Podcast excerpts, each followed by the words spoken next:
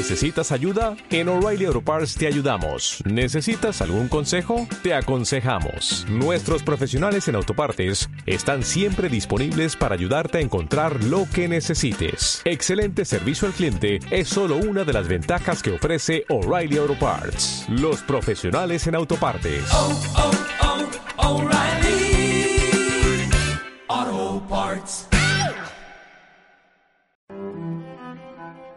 Ugh, you are a snob and a half. Buenas gente, bienvenidos a otro episodio de Snobismo Histérico, un podcast pseudointelectual e italiano, en el que nos gusta comer pasta. Volare. Oh. Cantare. ¿Eso qué tiene que ver con Italia? Porque Eso es tiene que ver- italiana. No, ya empezamos mal, ya empezamos mal. Yo soy Paula, la mitad más snob. Y yo soy Felipe, la mitad más histérica. Y venimos hoy a hablar de esta película, la nueva película de Disney Pixar, que se lanzó por la plataforma Disney Plus y que pues ha tenido cierto, como casi todo lo que ha venido lanzando desde este año, gran impacto en redes sociales y que tocó este pequeño corazoncito homosexual. Entonces dijimos, ¿por qué no darle o conversar con este nuestro querido, amado, maravilloso, guapo, lindo público? Un episodio sobre esta película. Entonces, ¿cuál es el valor de Luca dentro de Pixar? ¿Qué valores ven estos histéricos en la película? ¿Es esta película más gay que yo? Charlemos.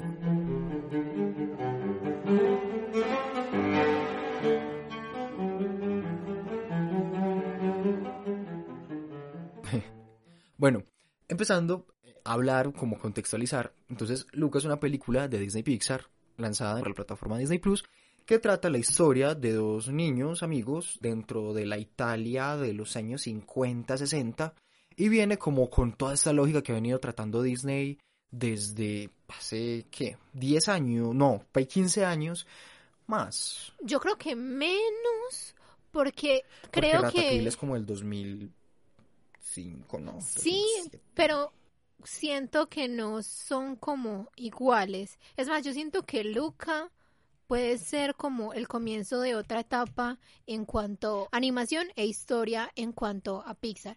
Porque si la comparamos, por ejemplo, con, con Coco, incluso con Soul, que es la, la anterior a esta, La anterior, sí. son completamente diferentes. Y pues cuando hablemos más de la película, pues profundizaremos. Pero creo que es, esta película es como un fenómeno completamente diferente al resto. Bueno, igual cuando yo me refería ajá, a la lógica que venía tra- tra- tratando Disney, no me hace terminar, Perdón. es esta lógica de eh, apropiarse de una cultura específica de un país o de un lugar o de un momento en específico y hacer la película sobre eso. O sea, París, Francia, el que lloró viendo el Ratatouille. tráiler de Encanto.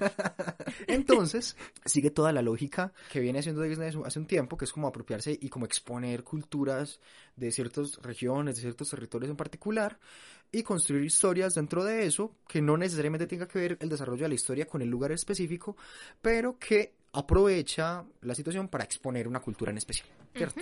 Entonces, insisto, Ratatouille, Francia, Coco, Coco. México, es que solamente pienso en las de Disney Disney. No en Pixar, pues porque eh, las locuras del emperador es de Perú, Mulan es de China, o sea, realmente Estados Unidos sabe que no tiene cultura, entonces tiene que ir a robarle a los demás. ¡Ay, qué perra! Pero bueno, sí, sí, sí. Entonces, siguiendo eh, como, como esta lógica, nos muestra una Italia maravillosa, paradisiaca, eh, sin una crisis política, social, económica como la que tiene en ese momento, pero eh, ambientada en los años 50 y en los años 60 sobre dos niños que empiezan a tener una aventura, digamos, son, son- hay, hay un juego como entre la fantasía, porque son personajes de mar que se transforman en humanos y que de ahí empiezan a tener ciertas aventuras. Es una película que, insisto, orientada en los años 50, en los años 60, tratan de mostrar como una época dorada eh, en la que Italia trató eh, como de, de, de mostrarse de forma distinta culturalmente ante el mundo y que siento que ha sido muy idealizada y que eso es como lo que muestra actualmente o lo que ha vendido la cultura italiana y que es una película muy sencilla con respecto a las películas anteriores que había venido haciendo.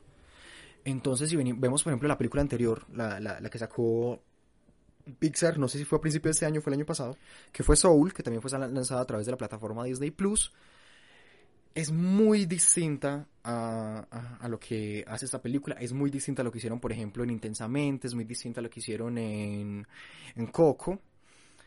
Pero yo creo, al menos varios videos que vi, varias reseñas que vi, que leí, varias críticas que leí, como que le tiran mucho a la película por ser una película muy sencilla y yo justo siento que la La la ganancia, parte la a ventaja. favor que tiene la ventaja que tiene, la parte a favor que tiene es esa. Como que, como que también se nos está maleducando en que todas las películas tienen que ser esas superproducciones, con tener unos super mensajes existenciales, políticos. eh, y no. ¿Qué pensaste vos cuando viste Luca? Primera, yo creo que es la primera vez que en este podcast estamos hablando de una película que yo te convencí ver.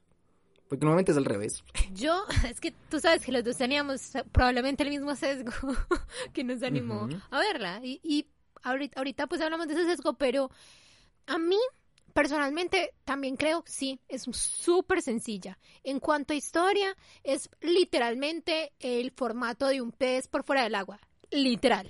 Como Sí, estos, sí, sí, sí. No, no creo que exista como una categoría en español que se llame así, pero que se llaman coming of age, que son básicamente cuando uno está en la preadolescencia y como que comienza a ver lo que implica ser un adulto. Entonces que uno ya no es un niño nada más.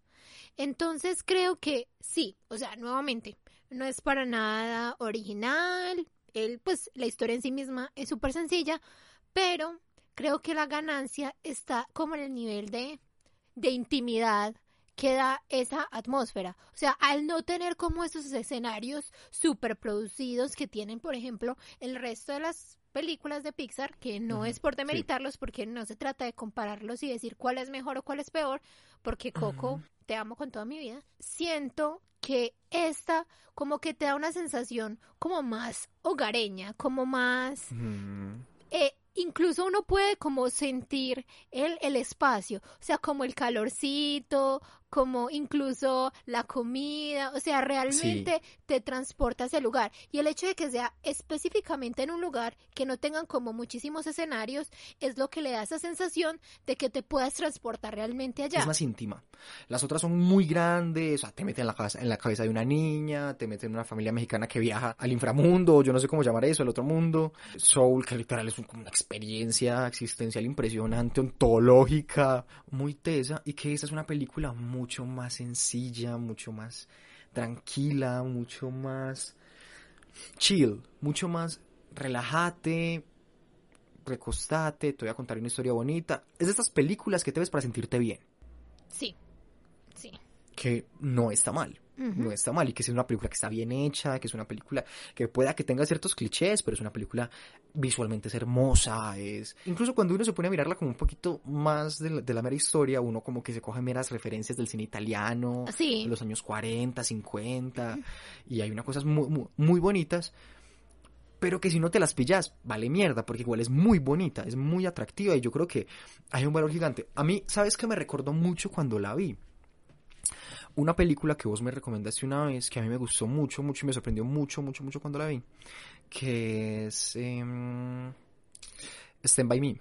Sí, de hecho el, el director dijo que estaba directamente influenciado por, por ese tipo de películas. Sí, Coming of Age. Sí, a la amistad. a la amistad, pero particularmente Stand By Me, en la que a mí pues me, me recuerda particularmente eso porque es una película muy sencilla, en la que realmente es como, o sea, pasando mucho menos cosas en, en, en Stand By Me que en Luca. Luca creo que está más desarrollado el, el, el conflicto que mueve la historia. O sea, es más sencilla en Stand By Me. No. Entonces lo opuesto. Antes también cu- cuenta con que el escenario también es muy simple porque son ellos caminando como por las vías del tren de un lugar a otro. Lo que la complejiza es precisamente los personajes, o sea, está y, y el tema, o sea, van a buscar un cuerpo de un niño que murió. Ay, spoiler. Ah, no, eso no es spoiler, eso está en el principio. Y que también de cierta Sí, sí, manera simboliza lo que es la muerte de la infancia, porque tan pronto regresan de ese viaje, dicen que no vuelven a ser los mismos y cada Ah, uno que como que comienza con su propia vida. Sí, No, sé es- por qué había reprimido que no encontraran el cadáver. llegaron allá. O sea, eso ya fue una muerte súper simbólica de la inocencia. Y que por tanto empieza la Ah, adultez.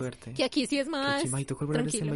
Entonces, es muy sencilla, siendo mucho más física, mucho, tomándose más de, de escenas de acción y escenas muy, muy de humor físico y muy de esas cosas. Igual es muy tranquila, o sea, como que no, no, no tiene como esos hiperplanteamientos sobre el bien y el mal, quién soy, por qué estoy aquí, y esas cosas, por ejemplo, que se han planteado en esas últimas películas. Las represiones del mundo, la moral, no. Pues la moral de pronto la tocan un poquito, pero no está tan marcada sobre qué es la moral y cómo es estas ideas. Yo siento que esta podría ser la primera película de Pixar que realmente es para niños. O sea, o sea, realmente tiene como propósito ser sencilla porque es una historia que es fácil de seguir y te entretiene. O sea, las anteriores también. O sea, obviamente. Sí, ese no, es el- pero sí son el- más el complejas. Pero incluso hasta Toy Story es algo súper complejo. Mientras que aquí Claro. Aquí es una historia que sí vamos a verle más cosas, pero porque vamos a tener otra perspectiva diferente a la que a la que Sí, se sí. Pero No, pero razón. pero en sí no, misma claro, es que aquí justo estaba pensando. es, es muy Nemo infantil. es como el planteamiento, la sí, sí. paternidad Sí. y el hijo que se va Sí. y, Sí, y- y sí, pierde mi identidad. porque no, sí. Ratatouille es como seguir tus sueños, pero seguir tus sueños después de, ay, marica, después de, de, de salir de la nada y tener que sufrir y, y la- y el hambre. El ser y la nada. Coco, el duelo, pues que es una cosa terísima. Intensamente, ni lo digamos, marica, intensamente, intensamente es otro nivel. Es el comunismo, Sí, exactamente. es, es tumbar el capitalismo. y pues y esta podría ser como como por eso te decía, como el comienzo de una nueva etapa para Pixar, porque hace mucho no veíamos películas de ese tipo. Totalmente. De pronto las dos, las dos películas que más pensé cuando, cuando vi Luca, pues las tres películas que más pensé cuando vi Luca era Stand By Me justo por, por la simplicidad y por el tema de la amistad. Y la complejidad de los personajes, Claro, esto, esto que vos decís, el, el gro- ¿cómo es? coming of age. En literatura se usa mucho como novela de aprendizaje, por ejemplo. que es el retrato del artista ado- adolescente en, en Joyce o, o el Demián de Germán Gese, etcétera. Esa me recordó mucho por eso, por, por, por- por el tema de la amistad y por lo sencillo, pero también me recordó mucho, mucho, mucho La Sirenita. Sí. Es muy La Sirenita. Sí, sí. O sea, real- literal el inicio de la película prácticamente tiene la misma historia que la sirenita, solamente que él no entrega toda su voz y su dignidad por un hombre. No, por favor, Besitos, no. Ariel. Pero mm, sí, me recuerdo mucho a la sirenita, creo que tiene mucho de la sirenita. Hay una película del estudio Ghibli que se llama Ponyo, que también sigue como más o menos como la historia de la sirenita, es otra forma de sirena y que pues es mucho, mucho más loca como todo lo que es el estudio Ghibli, que también recuerda mucho esto de salir del agua para poder ser una criatura nueva y crear un mundo aparte del que venís viviendo y como... The Shape of Water de Guillermo del Toro. ¿Sabes una cosa? Y es que efectivamente el creador, Enrico Casarosa, Enrico Casarosa. desde ya me por santo hacer lo que vamos a fettuccine. hacer. Él decía que efectivamente se, se inspiró en su infancia en este mismo espacio que es el que animan en la película, en esta Riviera Italiana, y muchos de los folclores que habían como en cuanto a mitos de por ahí estaban como muy enraizados con este tipo de criaturas como mitológicas y específicamente esa del monstruo de mar como una metáfora de lo que implica ser diferente. Incluso hay una película que se llama El limpiabotas que hace parte Sí. del neorrealismo Eso es- italiano. Eso es Vittorio Sica, ¿no? Exactamente. Eh, obviamente el neorrealismo italiano es extremadamente también existencial y súper fuerte y, y tiene como otras complejidades, pero eh, siento que también se ve como la influencia en, en, por ejemplo, esta película, tal vez no de manera tan explícita, porque en esa película, en El Limpiabotas, también es la historia de dos niños, Giuseppe y Pasquale, que se sueñan con tener un caballo y andar por toda Italia Mm, a partir de ese oh. caballo. Y, y después se pone la cosa súper oscura y no quiero decirlo porque quiero que nos quedemos con esa imagen. Pero es similar, pues se puede hacer como el símil con, con esta historia de la Vespa, de cómo sí. son dos amigos que realmente no tienen dinero, pero Ajá. sueñan con hacer este viaje y huir, estar juntos en una Vespa. amándose y casándose, porque yo creo que en Italia ya se pueden casar los homosexuales. Este. Igual yo creo, y no sé que- si se ha hablado mucho o no, yo creo que no lo he escuchado mucho, ubicándonos históricamente en la época en la que pasaría, si son en los 50, por ejemplo, o finales de los 40, sería época post Segunda Guerra Mundial. Y sabemos que Italia en la Segunda Guerra Mundial peleó en el mando fascista, en el mando nazi. Porque venía de esta, de esta idea de Mussolini de volver a ser el gran imperio que fueron hace muchos, pues hace, hace muchos siglos, eh, volver a montar el imperio romano y, y como que montar la idea de Italia y montar esta, esta república desde la idea esta del imperio. Y que si nos ponemos a mirar como las películas o la forma en la que la cultura popular ha mostrado a Italia o cómo ha vendido a Italia en los últimos años, en las últimas décadas, o sea, pienso en Roman Holiday, en Lizzie McGuire, en, en Luca, en... Call Me Your. Name. Sí, sí, Call Me Your Name. Siento que tiene una estética mucho más a lo neorrealismo italiano. Sí. Que el neorrealismo italiano es este movimiento como que nació posguerra con la idea de acabar con, con, con la idea fascista que se había montado en Italia, con una conciencia un poco más del lado, no sé si de la izquierda, yo me atrevería a decir de la izquierda, porque trata de mostrar más como la clase obrera y todas estas cosas, y que como para resarcirse de lo que pasó en la Segunda Guerra Mundial con el fascismo y con estas ideas que montaron, eh, ya la cultura, lo que se vende como cultura, porque sabemos que la cultura de ca- cada, país realmente es un invento, no es algo que exista per, per se, se ha montado más desde esos imaginarios, el imaginario que, que, que vendía Vittorio De Sica, que vendía Fellini. Rossellini, que vendía Fellini, que vendían todos esos directores. Incluso pienso más que los escritores, pienso más que los artistas, sobre todo creo que, era, que eran lo- los, los directores de cine. Y que sigue mucho esta estética. Sigue tanto esta estética que uno se encuentra un montón de referencias, como decía yo ahorita, en, la película.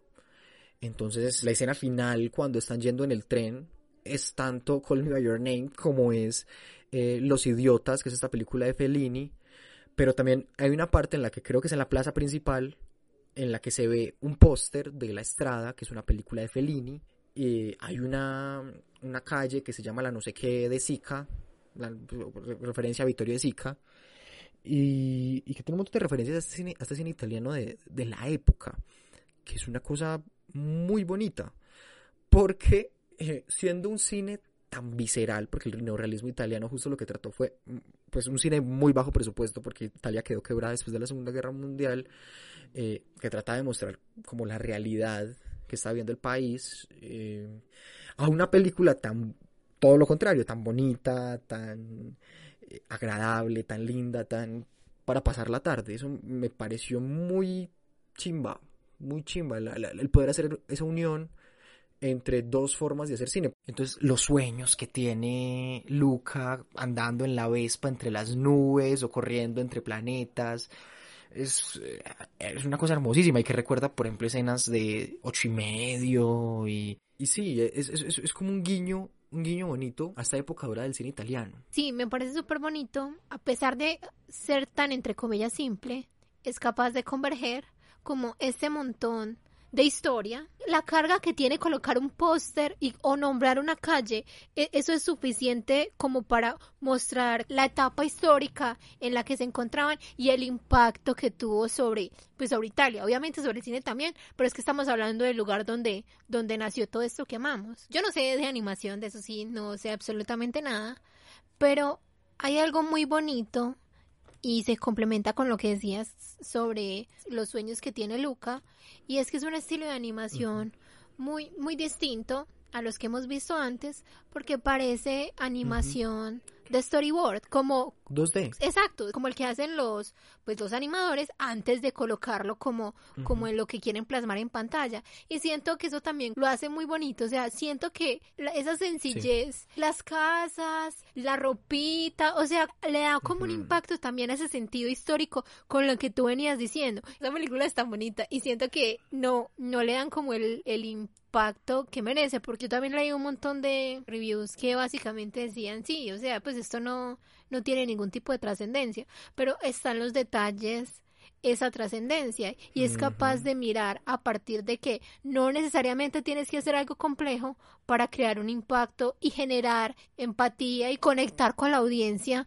colocándote algo espectacular, que también maravilloso, o sea, aquí de nuevo, me encantan todas las películas de Pixar, pero esta como que también le da un sentido diferente, como una exploración diferente a las posibilidades que tiene la animación y la forma en que se cuentan historias. Claro, y es pensar también muy, muy esnovistamente, eh, pr- primera vez que uso ese adjetivo de forma negativa en, en este, su podcast de cabecera, porque esta idea de que el cine tiene que ser, y que el arte en general tiene que ser una cosa muy grande, muy superhecha, muy profunda para tener un impacto grande. Y pienso, por ejemplo, dentro de las referencias que ha tenido la película y que se sabe tanto que son referencias que el mismo director las mete dentro de la película en pósters, en, en nombres de calles, en referencias que constantemente se da. Películas, por ejemplo, como Roman Holiday, que es esta película de Audrey Hepburn, que es una princesa, que pues, pues, lo, lo que Disney Channel ha reencauchado mil veces, que llega a Italia y quiere tener su romance paseando en una vespa por la ciudad sintiéndose libre. Me entiendo porque Y esa utilizando película- como referencia a Aubrey Hepburn cuando tenemos una diosa que también hizo lo mismo, que se llama Lizzie McGuire. Lizzie McGuire. Con el imbécil de Pau. Besitos. ah, Hilary. Y que encima sale una canción de RuPaul. Entonces eso genera un impacto triple. Me parece Total que sí. un abuso de tu parte que no estés utilizando como referencia a Lizzie McGuire. Homofobia. Pero mira, que pues hablando de, de Roman Holiday, tiene un impacto muy grande y es una película también muy sencilla, con una, pues, es una sinopsis muy básica. Pero tiene un impacto muy grande en el cine. O sea, no todo el cine tiene que ser em, lo que el viento se llevó. Yo no creo que no el es una buena referencia en este momento. Eh, no todo tiene que ser... no es Ben Hur. Bien. Y que puede perdurar en el tiempo. Puede que sí, puede que no. ¿A quién le importa? Hay películas maravillosas, películas brutalísimas que no ha visto nadie. Y hay películas muy básicas que se ven como clásicos del cine. Exactamente. Entonces es muy pretencioso pensar que tiene que dar un super, no sé, por ejemplo, Soul, que es una película que me enloqueció, que me encantó, que tanto vaya a perdurar en el tiempo. Ah, bueno, y que ese es otro chisme del que queríamos conversar. Bueno, estas dos últimas películas que sacó Pixar fueron lanzadas de manera digital y no en cine. Y que al parecer Pixar está very, very enojadita con Disney porque siente que no le están dando el valor a sus películas, que se entendía que Soul no lo hubieran lanzado en cine, en cine por todo el tema del COVID, pero que para esta, pues ya Estados, Estados Unidos ya estaba muy vacunado y que como que tenía mucho más posibilidades de, de lanzarla en cine. Ah, bueno, también hay que decir que Luca es la primera película de Pixar hecha totalmente desde La cuarentena. desde el home office. Las voces fueron grabadas en las casas, pues los, los doblajes fueron hechos en las casas, eh, las animaciones fueron hechas en las casas, todo. Y eso también es como Sí. vuela cabezas.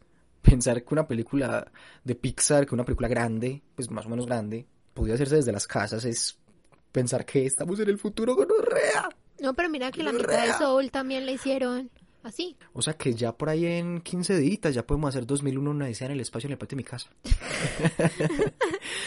Pero sí, a mí me gusta mucho de la película que todas las referencias tienen un sentido grande dentro de la historia, como, pues, eh, como el cine debería ser casi siempre. Por ejemplo, lo- los pósters que se muestran, hay pósters de El monstruo de la laguna negra, que es como el que inspiró esta imagen de, de la forma del agua de Guillermo del Toro. Eh, las 2000 leguas de viaje submarino, que también es una película de Disney basada en un libro de mm, Julio Verne, y que como que hace referencia a esta idea del crecimiento, a esta idea de Italia, a esta idea del agua, a esta idea de los monstruos, y que casi todas tienen este personaje que es un ser diferente que no termina de entrar dentro de los cánones sociales, y que de pronto por ahí tanto los gays, la gente LGBT, como que nos apropiamos tanto de la película, diciendo que era una metáfora o que era una que se podía interpretar digamos desde desde el sentido gay y que yo siento que es una lectura válida válida Ay, yo ya también la leí así Ay, pues que vas a decir que no. no es que el director dijo que no Es que ahí, ahí es donde yo tengo un inconveniente y es, te voy a hacer una pregunta que es muy difícil. Sí. Y Va. sé que si no eres capaz de responder es entendible porque es muy difícil. 7 por 8 Por favor, no nos pongas en evidencia aquí nuestra ignorancia. A ver, hay una cuestión con el arte específicamente y es que hay un punto en el que deja de pertenecerle al creador o al artista. Por ejemplo, eh, con Sir Arthur Conan Doyle, Sherlock dejó de ser de él en el momento en el que la cultura se apropió completamente de él. Por ejemplo, Harry Potter, la Voldemort de, de los escritores, el impacto que generó Harry Potter en también la comunidad LGBT, que por eso fue que dolió tanto los comentarios que ella hizo, porque efectivamente también, exacto, porque efectivamente esa era también una metáfora de ser diferente. Y está bien, puede que la intención del, del director, del creador, del autor, de lo que sea, no sea explícitamente esa, pero hasta qué punto como que ya deja de importar como Ah, a quién sí, le total. pertenece. Porque sin importar de lo que él diga, pues eso ya, ya no depende de ti, es de la interpretación, o sea, ya hace parte del público. Total, no, yo estoy totalmente de acuerdo con eso. Y como te digo, yo también la leí desde, de- desde esa lógica o desde esa mirada. Y porque obviamente ya tenía, ya tenía el, El sesgo. el sesgo de, de llamado por tu nombre, de Call Me By Your Name. Pero es que pensándola otra vez, pues revisando los reviews y todas esas cosas, pensaba que también se puede leer, por ejemplo, en, en contextos de refugiados, Sí, en contextos de inmigrantes, en contextos de religiones, de políticas, de ideologías, de la diferencia que puede ser mal vista o señalada dentro por el que no entre dentro de los cánones de una sociedad en específico. Obvio, yo lo voy a seguir leyendo desde la lógica gay, obvio, obvio.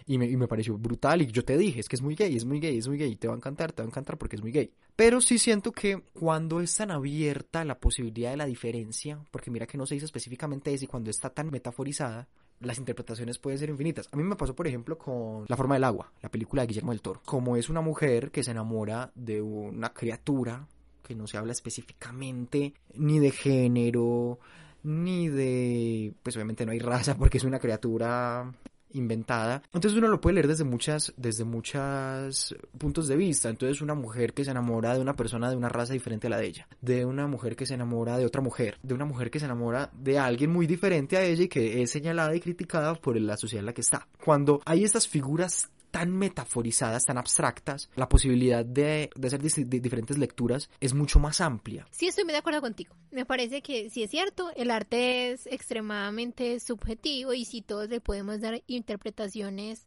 a, a lo que vemos, porque la mayoría vienen de proyecciones, especialmente cuando está más ambiguo.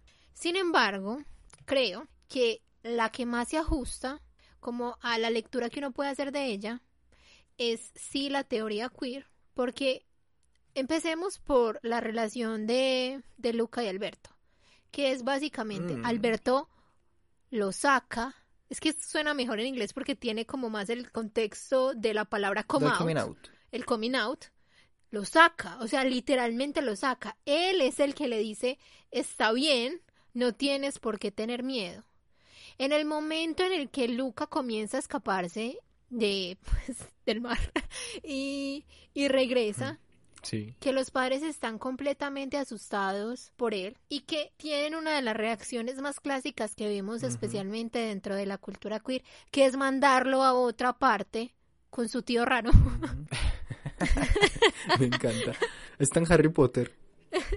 a que lo curen, porque que, que, quién sabe qué está haciendo, o sea, le van a hacer daño. Y que, bueno, lo bonito aquí es que nunca viene como un lugar de juicio, sino más bien un sentido de protección.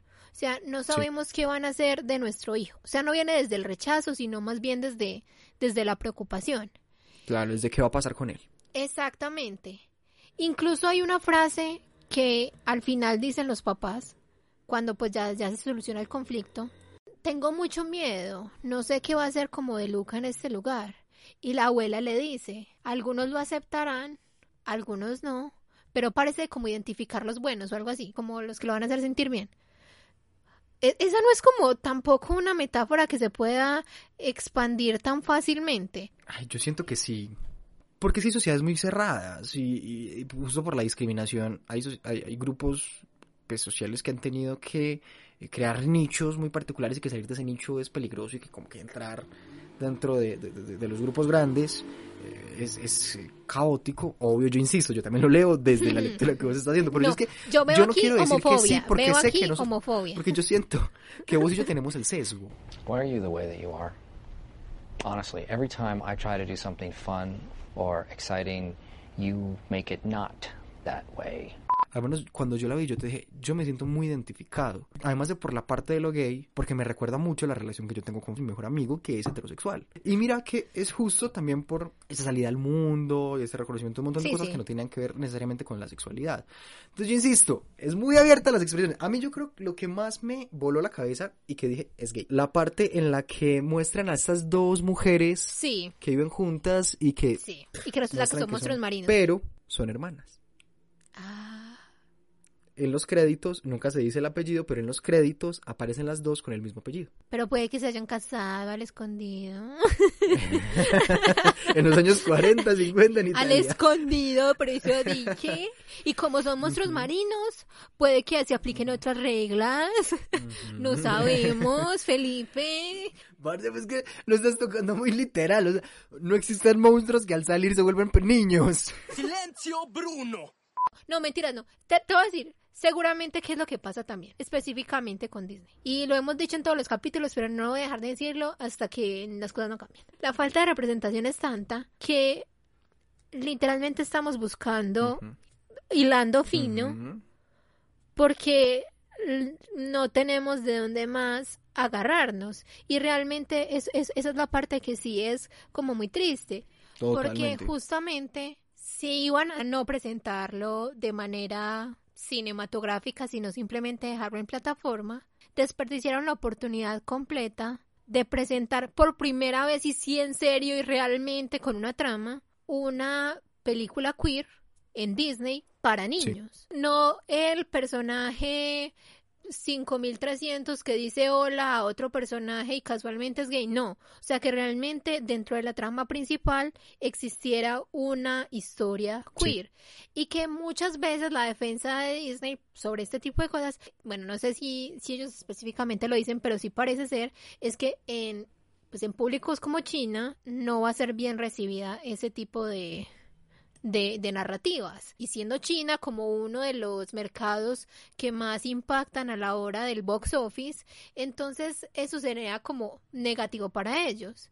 Pero si van a hacer esto, porque dejaron desaprovechar esa oportunidad? Totalmente. Me parece como supremamente fuerte de que sabemos que para la comunidad queer Disney ha sido también como muy fundamental en el tema de como de la identidad, porque son como unas formas de empoderar a la comunidad de cierta manera. No sé, no no quiero ponerme a apropiarme de cosas que no me corresponden, pero vemos, por ejemplo, no sé si tú sabías que el liricista original de La Bella y la Bestia era un hombre gay Oh. y él veía, por ejemplo, la metáfora de La Bella y la Bestia como su lucha con el SIDA Ay, no sabía que pone el SIDA. Y cómo se sentía como perseguido y él, o sea, y como esta maldición que cae sobre él y que afecta a todas las personas que están a su alrededor. Y eso me parece extremadamente fuerte. Sí, sabemos que la Bella y la Bestia, si nos ponemos a pensarla como en el sentido tradicional, no es sobre eso. Y te lo digo yo,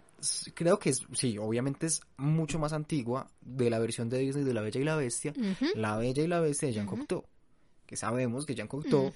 Director de cine, escritor, poeta, abiertamente homosexual, años 50, 60, que fue el director de la fotografía, de, de fotografía de la primera película homoerótica que se hizo. Entonces yo también cuando vi eh, la Bella- su Bella y la Bestia, también la leí en esa clave, en la clave gay. Pero marica, es que yo insisto, nos apropiamos de San Sebastián, de un santo católico, no nos vamos a, apro- a apropiar de Luca, obvio, y me hago matar con el que sea, pero que insisto, que sí, es, estoy muy de acuerdo con lo que vos decís, es que sí, nos apropiamos de cosas y que ya dejan de pertenecerle al autor para nosotros hacernos, hacer con ella lo que se nos dé la gana.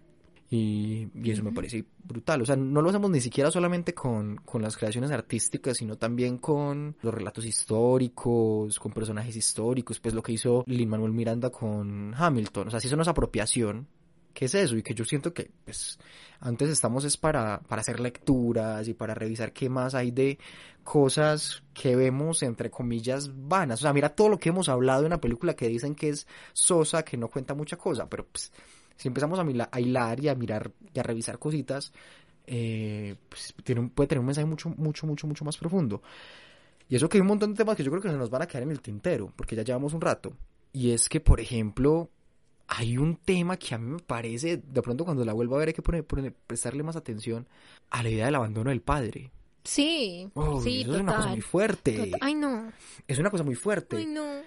O sea, pensar que es un niño abandonado por el papá, que ha formado toda su vida desde el abandono, que es Alber- Alberto. Alberto, sí. Eh, Tú. este. Parce, es una cosa muy tesa, porque es que el personaje sí tiene un apego evitativo. Es como, no te necesito, te quiero, pero no te necesito. Yo creo que es ambivalente porque mira que en el momento en el que Luca comienza como a hacerse más amigo de Julia, me encanta la carita, es que esa animación me encanta, que la mira, la mira como, mmm, this bitch is taking my husband, this bitch. ¿Cómo es? Don't take my man out your mouth. ¿Cómo es? Take- Keep my man's name out your mouth. no, mentira eso. Pero yo siento que él realmente no rechaza a, a Luca en ningún momento, Ah, sí, por el no, contrario. sí, no tiene razón, sí. Por el contrario, como que lo trata de cuidar. Yo creo que es como, ¿cómo es que se llama? La vuelta a lo contrario, no es la vuelta a lo contrario. Formación reactiva. Sí, siento que también trató de ocupar como ese lugar de cuidador para Luca, de enseñar, le enseñaba las cosas mal, pero trataba de enseñarle, o sea, trataba como de ocupar un lugar de cariño porque sabía que Luca también estaba huyendo de un espacio en el que no se sentía bien. Entonces, mira, te voy a enseñar las ventajas de estar aquí. Los dos vamos a conocer este lugar. Es una experiencia muy bonita que también. Y que refuerza la idea de que eligen su propia familia. Bueno, Ah, sí, sí, sí, eso me parece muy teso, total. La forma en la que exponen la, la, construcción, la idea de la construcción de familia me parece una cosa hermosísima, hermosísima, hermosísima, hermosísima. Y es esta idea de la construcción de la familia más allá del núcleo en el que naciste. Y podemos hablar, por favor, de Julia. La amo, la amo, la amo. Me encanta que el personaje más fuerte de la película es una mujer. Una niña, ni siquiera una mujer, una niña. Sí, una niña, una niña, es una cosa muy, muy bonita, muy, muy, muy, muy, muy, muy, muy bonita. Me encanta mucho este enfoque que está teniendo Disney últimamente con los personajes femeninos, me encanta. Sí, pues todavía no han logrado mantenerlo como protagonista, pero bueno. En Julia no se siente forzado, en Julia es natural. Y me encanta que tenga el pelo como lo tiene, y que tenga las pecas como la tiene, y que no era, esta, no era estas, estas princesas que a veces tenían el cuerpo súper definido, y que a veces era medianamente sexualizado, o que trataban de ser muy femeninas, o de tener... No, Julia es una niña, es una niña, y vive como una niña, y los, los, los niños, en este caso Luca y Alberto, la ven como un par, y ella ellos, tanto que ellos mismos conforman una misma familia para derrotar un enemigo en común. O sea, son los aliados. son los aliados contra Mussolini. Sí, sí, son partisanos. Mussolini es Porque un adolescente de partidos. 16 años que le gusta hacerle bullying a una niña de 9 años. Sí, sí, son- y ellos son diciendo. partisanos. En los libros de historia dice exactamente Sí, eso, dice ¿cierto? Julia, líder de los partisanos. Ay, sí, ella tan linda. Y el papá. Ay, el papá es una cosa El papá. hermosa, el papá es una cosa hermosísima. Por ahí vi que, que si hacían una, una secuela, querían hacer la secuela sobre la historia del papá. No, señor, lo quiero mucho. Que, querían, que, que como que el director dijo que si hacía una secuela, quería hacer algo así como de, de, de Parent Trap. La de, la de mm, Lindsay Lohan, ¿cómo se llama en español? Juego de Juego de gemelas, que gemelas. este, este loco diciendo eso en inglés. Ay, usted, usted es la que siempre habla aquí en ¿Quién me inglés, usted es la que me lo pega. Yo, yo siempre hablo en español hasta que hablo con usted. Porque mira que, ay, bueno, eso es otra cosa. Mira que muestran tres tipos de familias distintas. Eh, Julia tiene, una- tiene los papás separados, este Alberto es huérfano y Luca tiene una familia tradicional. Y el señor que los adopta, o sea, adopta a Alberto porque cuando se van a ir Julia y Luca decide quedarse. Ay, no, no. Cuando Alberto vende la, la, Vespa Vespa, para no, darle... no, ni me lo recuerdas que me pongo a llorar aquí ya. Ah, bueno, hay una cosa que es muy bonita y es que el dibujo que tienen de la, de la Vespa va construyendo la relación que ellos tienen. Entonces al principio lo muestran como apenas un boceto, después una cosa súper elaborada cuando la amistad ya llega a un lugar mucho más alto. Bueno, la amistad, amistad entre comillas. Cuando se rompe la amistad, se rompe literalmente el, el dibujo y lo vuelven a unir cuando se vuelve a unir la amistad. Eso es muy bonito. Lo quiero mucho. Ah, bueno, una cosa que me parece muy bonita también es que la, la forma en la que construyen los personajes de forma simple y con cosas muy sencillas y con las referencias construye tanto la identidad y la, y la personalidad de cada uno que uno se las coge. Mira que eh, Julia vive obsesionada con las estrellas y con la astronomía y con el cielo, o sea, lo que está más allá de la tierra.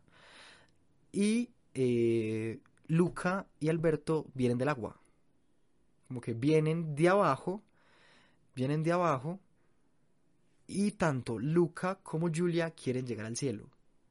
Y mira que incluso es muy poético, es bonito. Incluso ahí se podría hacer también una lectura de clase, no sé, de abajo, que quieren ascender, que quieren ir hacia arriba. Sí, pero estaba tratando, tratando de pensar en... En comunismo, en Marx, Sí, en socialismo, en acabar con los... Sí, en pues, tomarnos los medios de producción, en montar la dictadura del proletariado. sí. Pero eh, estaba pensando en este, en el, en el malvado, que efectivamente su, su objetivo es acabar con los de abajo, Mm. que son los monstruos marinos. Entonces sí puede ser una interpretación de, sí, también De pues de clase. Sino que estoy yo, ¿quién, quién es el rico? ¿Quién es el rico? ¿Quién es el enemigo? ¿Quién es el enemigo? y, y él es el que tiene la Vespa, que es lo que Luca y Alberto están tratando de, De de conseguir. y que les toca trabajar un montón para conseguir y que a él todo se le da muy fácil. Y mira que al final de la película se rompe esta idea de la Vespa como el fin, la felicidad o para, para lograr algo que realmente se encuentra desde otro punto, desde la educación de Luca, desde el trabajo de Alberto, desde la construcción de la familia común, o sea, son anarquistas. Siento que esa es la moraleja de todo nuestro capítulo. Sí. Abajo el capitalismo, que iba al anarquismo. Muchas Eso, gracias. eso. Sí, a todo. Realmente, si nos ponemos a mirar, eh, el niño, ¿cómo se llama el muchacho malo? El, el adolescente. No me acuerdo, tiene un nombre súper Bueno, italiano. él es Mussolini. eh, eh, los papás de Lucas es el pueblo italiano que se dejó seducir por las ideas fascistas de Mussolini. Luca es esta persona que coquetea con el- la socialdemocracia. O sea, puede ser un partisano. Este Alberto sí está más voladito, entonces puede ser un marxista. Y Julia sí es Bakunin. Julia es Bakunin. Julia es anarquismo puro y duro. Y esta no es una lectura forzada, para nada. Esta lectura, No, el director no, no, la definió cuando sacó la película. Sí, es exactamente lo que él dijo, esa era su visión. Y recuerdo que en los libros de historia también se tiene ciertas referencias. Y cuando uno dice marxismo, hay otras maneras, y una de las maneras es decir Alberto. Realmente es una película para niños, o sea, tampoco es que uno tenga que, que encontrarle ese significado. Nosotros porque queremos Sí. encontrárselo. Pero mira, por ejemplo, yo siento, gustándome, creo que me gustó mucho más Soul. Soul no, no creo que sea una película que me provoque mucho volver a ver. O sea, como que No. estoy triste, quiero ver Soul. No. Estoy feliz, quiero ver. No. No.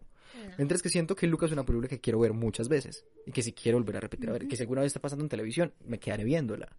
Que si un día estoy aburrido en mi casa y, eh, que vuelvo a ver Lucas, la vuelvo a ver. Esa película se siente como un abrazo. Sí, sí, Como- sí, como, sí, "Ay, sí, me sí, siento sí. muy bien aquí. Sí, sí. Vean Luca. Todo el mundo debería ver Luca en algún momento de su vida. Yo creo que también ayuda a acabar con las ideas de... Hicimos muchos chistes sobre el fascismo, hicimos muchos chistes absurdos políticos que nada que ver con el tema, pero yo creo que la gran crítica al fascismo es que anula toda forma de diferencia. Y yo creo que la gran moraleja de, de. Luca puede ser como el reconocimiento y, y la humanización de, de la diferencia desde el lugar que sea, desde un lugar muy metafórico, pero que, insisto, se puede hacer muchas lecturas de eso y que verla y como que reconocerla también es aprender a abrazar la diferencia, por más cliché que suene eso, a entender que existen diferencias de género, diferencias sexuales, diferencias de raza, diferencias religiosas y que eso no constituye en sí mismo una idea moral para atacar, para discriminar, para señalar a nadie. Bueno, recomendaciones. Julia, ¿qué nos vas a recomendar? Es una serie de Apple TV que se llama Ted Lasso.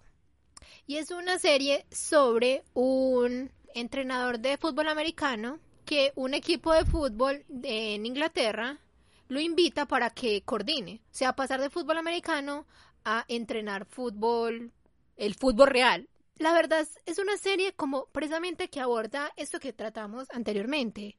La amabilidad es lo que permea la serie. Es una serie de comedia, pero realmente no hay como ninguna intención de malicia. Y la persona buena no pierde, como suele suceder en muchas series. Pero entonces es muy bonita. Entonces es como la amabilidad triunfa a pesar de las circunstancias. Ted Lasso, Apple TV, eh, la segunda temporada se estrena como esta semana, entonces por eso la quería recomendar. Alberto, ¿qué nos vas a recomendar el día de hoy? Bueno, yo sí ya voy, ya sí yo voy a sonar muy snob. Y es que después de ver Luca, me volvió a obsesionar mucho con el cine italiano, que me gusta mucho, y con Fellini, que es uno de mis directores favoritos, que me gusta mucho, mucho, mucho Fellini. Hay una película de, de, de Fellini que puede ser, bueno, no sé si es mi favorita, pero es una de las que más, más, más, más me gusta, es una película que se llama Amarcord. Es una película del 73 que empieza como una película italiana muy básica, que no tiene como muchas cosas, eh, o sea, empieza como muy costumbrista, por decirlo de alguna manera. Y eh, de la nada empieza a tomar un aire medio surreal, muy, muy irónico, muy sarcástico, muy brutal, muy, muy, muy brutal. Eh, Amarcord, Federico Fellini, cine de autor italiano, brutal.